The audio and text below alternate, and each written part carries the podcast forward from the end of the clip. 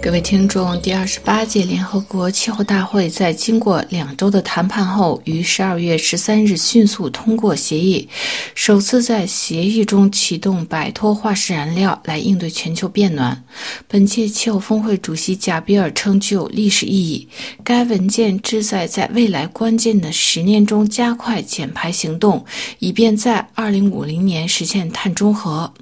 本次第二十八届联合国气候变化框架公约就巴黎协议首次的全球盘点达成共识，获得了一百九十个缔约方的同意。文本呼吁认识到需要大幅、迅速、持续地减少温室气体排放，以便达到一点五摄氏度的控温目标。并且呼吁更快采取行动，其中如到二零三零年全球可以再生能源增加两倍，提高全球能源效率一倍，大力使用低碳能源，并且以合理公正的方式进行能源转型，在未来关键十年加快行动，以便在二零三零年迅速减少温室气体排放，在二零五零年达到净零的目标等。另外，目前各方承诺投资超过八百三十亿美元基金，帮助受到气候威胁严重的国家应对气候变化挑战。经过两周谈判，最后通过的第三个文本，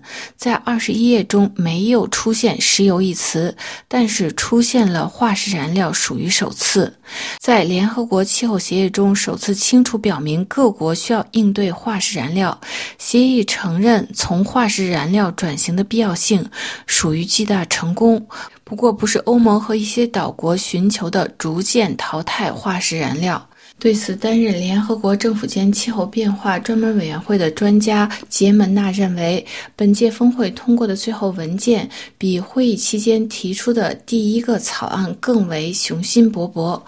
不少人误解联合国主办的气候峰会达成的协议具有合法性和约束力。大家知道，八年前达成的巴黎协定通过后，全球的减排量没有下降。气候峰会达成的协议是试图激励各国共同走向减排的轨道，不具有约束力。而且需要清楚知道的是，各国的经济情况、自然资源、政治制度不同，减排的起点也不同。因此，可以说第二十八届。气候峰会成功之处是让不同的国家聚集在一起，向共同减排努力，向后脱碳化世界过渡。而且就化石燃料问题，使用从化石燃料的转型没有逐步淘汰，其结果都标志着启动结束化石燃料。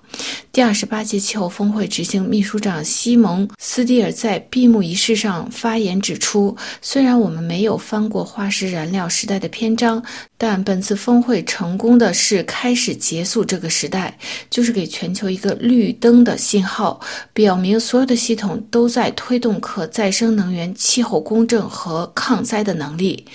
执行秘书斯蒂尔还强调，损失和损害基金已经开始运转，并支付了首期资金。迪拜宣布的所有倡议，他们是在气候行动的生命路线，而不是终点线。而且，本届气候峰会对人类的核心问题，即化石燃料及全球变暖效应，发出了严厉制止的信号。需要清楚地认识到，目前升温幅度接近三度，已经给人类社会带。带来了巨大的痛苦，这也是为什么需要气候峰会进一步推进减排，为八十亿人提供更多安全、稳定和保护。